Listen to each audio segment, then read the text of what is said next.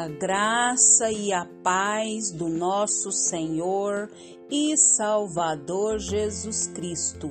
Aqui é Flávia Santos e bora lá para mais uma meditação. Nós vamos meditar nas Sagradas Escrituras em Êxodo, capítulo 12, versículo 13. E a Bíblia Sagrada diz: o sangue será um sinal para indicar as casas em que vocês estiverem. Quando eu vir o sangue, passarei adiante. A praga de destruição não os atingirá quando eu ferir o Egito. Êxodo 12, 13. Oremos. Pai, em nome de Jesus, nós estamos, ó Deus, na tua presença santa, majestosa, poderosa, santa, divina, e é com muito temor que pedimos, suplicamos ao Senhor que perdoe todos os nossos pecados, que o Senhor não permita, Pai, que sejamos insensíveis aos tais, mas que o teu Espírito Espírito Santo continue falando e trabalhando, Deus, nos nossos corações. Suplicamos a Ti, Pai, o Teu favor. Pai, te louvamos por mais um dia, te louvamos por mais uma oportunidade, te louvamos, ó Deus, principalmente porque o Senhor viu Jesus para nos salvar. Jesus veio cumpriu, Pai, todo o propósito do Senhor, morreu na cruz, derramou seu sangue, mas ao terceiro dia ressuscitou e em breve vem nos buscar. E é por isso, Pai, que nós temos livre acesso ao Senhor. Muito, muito, muito obrigada. Pai eterno, vá de encontro a todas as autoridades governamentais sobre a face da terra, todas as autoridades que estão inseridas sobre nós, que o Senhor também vá de encontro. Pai, que o Espírito do Senhor trabalhe em cada coração e que eles venham, Pai, ao pleno conhecimento da verdade. Nós suplicamos a Ti, nós imploramos a Ti. Pai eterno, continua falando para a nação brasileira. Meu Deus, que a nação brasileira venha ser impactada pelo poder do reavivamento. Reaviva a nação brasileira, reaviva, Senhor, as nações. Nós suplicamos, nós imploramos, Pai, a tua graça. Meu Deus, do maior ao menor, Pai, que o Senhor venha falar, Pai, nos corações de cada um. Pai eterno, continua falando conosco, Pai, porque nós precisamos e necessitamos urgentemente da tua palavra, da tua direção, da tua orientação, da tua capacitação. É o nosso pedido, agradecidos no nome de Jesus. Amém. Nós vamos continuar falando sobre o cristão e a Páscoa. Nós sabemos que a Páscoa é, é um momento muito celebrado pelos cristãos. E a salvação da família que esse cordeiro que não veio só salvar a família, mas todas as pessoas, ela, ela, ela parte do princípio que nós devemos confiar na palavra de Deus. Né? Então ali o povo confiou porque Deus mandou que passasse o sangue, né, nos umbrais das portas, derramasse o sangue do cordeiro, simbolizando. E ali o juízo ia ser executado, mas aqueles que creram foram salvos. Quem não creu foi condenado. Então, nós precisamos o quê? crer, porque sem fé é impossível agradar a Deus. Aqueles que se envergonham do sangue do Cordeiro não podem ser salvos pelo Cordeiro. A Páscoa também, ela mostra que nós fazemos parte de uma grande congregação, de uma grande família de Deus unida. Então, havia muitas famílias e apenas uma congregação. Há várias famílias sobre a terra, mas há uma só congregação. E nós todos estamos, é, nos reunimos a Deus no individualmente ou como parte do corpo, ou seja, a igreja. Somos membros uns dos outros.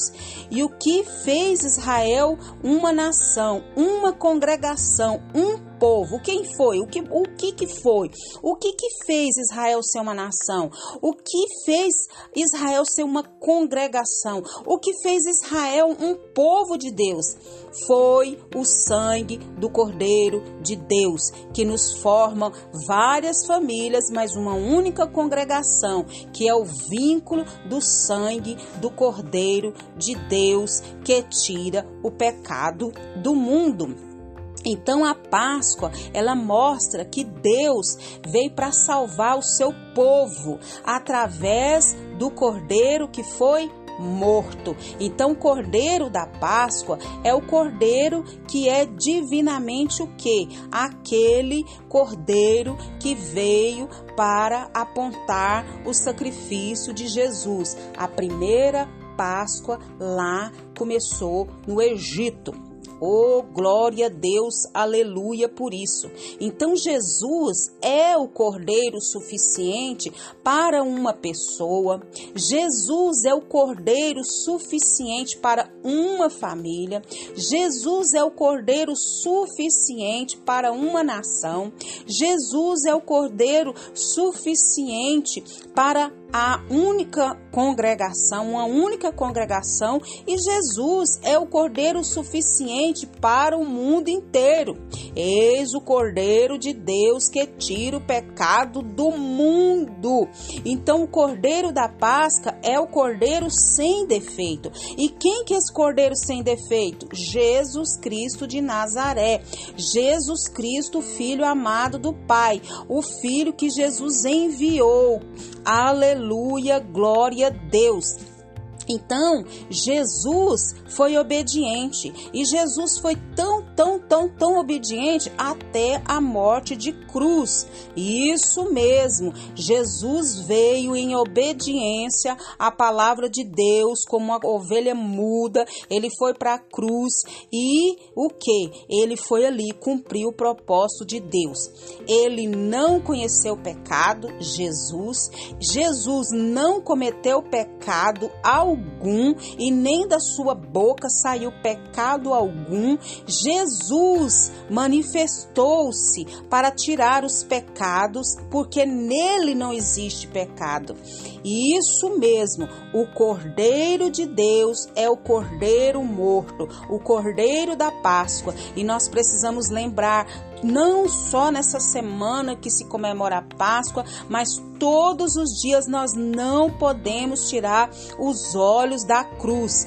Não é a vida do Cordeiro que salva, não é o exemplo do Cordeiro que redime, não é a presença do Cordeiro na família que livra da morte.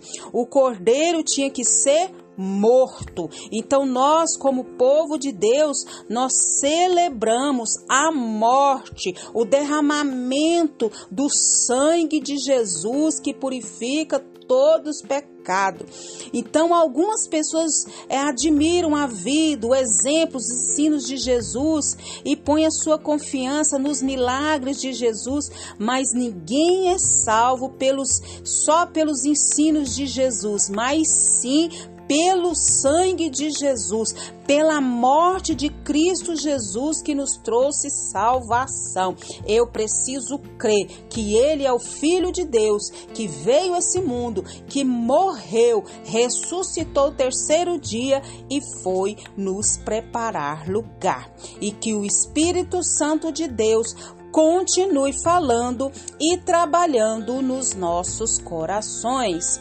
Pai, em nome de Jesus, nós cremos que o Senhor é o Deus criador de todas as coisas.